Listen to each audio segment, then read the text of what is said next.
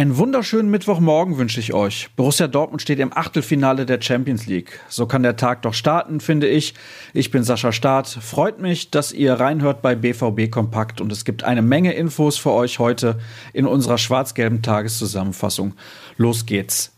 Klar, im Mittelpunkt steht das Spiel gegen Slavia Prag. Der knappe 2 zu 1 Sieg der Borussia war sicher nicht unverdient, aber auch glücklich.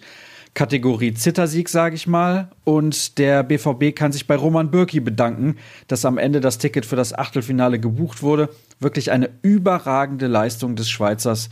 Die RN-Note 1 mit Sternchen gab es vom Kollegen Jürgen Kors und das völlig zu Recht.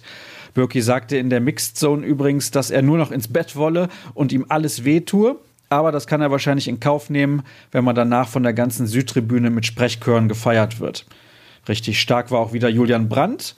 Mats Hummels meinte bei der Zone, dass Brandt einen richtigen Mehrwert für die Mannschaft darstellen würde, seitdem er auf der Acht spielt. Gute Entscheidung also von Lucien Favre. Der war natürlich auch extrem zufrieden. Auf der Pressekonferenz sagte er, dass man sich in der wohl schwierigsten Gruppe durchgesetzt hätte und das wirklich fantastisch sei. Und Roman Bürki lobte er natürlich auch ganz klar. Der Vollständigkeit halber, Inter hat zu Hause mit 1 zu 2 gegen Barcelona verloren. Der BVB kommt also mit 10 Punkten als Zweiter der Gruppenphase ins Ziel.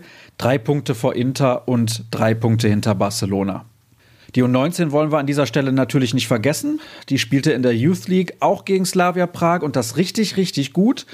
Mit 5 zu 1 gewannen die jungen Borussen durch einen Dreierpack von Yusufa Mokoko, wer auch sonst. Dazu traf Giovanni Reiner zweimal. Reicht zwar nur zum zweiten Platz in der Gruppe, 12 Punkte, genau wie Inter, aber die K.O.-Phase wurde trotzdem erreicht. Glückwunsch dazu. Was passiert heute? Am Vormittag wird trainiert, wie gehabt, allerdings eher ein Auslaufen als eine intensive Einheit nach dem Spiel gestern. Deswegen schauen wir direkt auf das, was unsere Redaktion euch so liefert.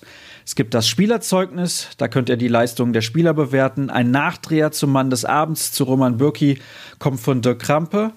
Und natürlich sehr interessant, ihr bekommt ein paar Infos zu den möglichen Gegnern im Achtelfinale, denn die stehen alle schon fest, auch wenn heute noch gespielt wird. Gegen Barcelona, Bayern und Leipzig kann der BVB nicht spielen, aber dafür gegen Juventus, Manchester City, Paris, Liverpool oder Valencia. Die Spanier wären wahrscheinlich das einfachste Los, aber auch nicht zu unterschätzen. Und die anderen vier Teams bringen verdammt viel Qualität mit. Die Auslosung findet dann am Montag statt. Solange müssen wir uns dann noch gedulden. So, das soll es dann gewesen sein mit BVB Kompakt. Schaut rein bei ruhrnachrichten.de oder bei Twitter unter rnbvb, falls ihr brandaktuell informiert sein wollt. Oder auch bei mir unter Start. Macht's gut, bis morgen dann. Tschüss.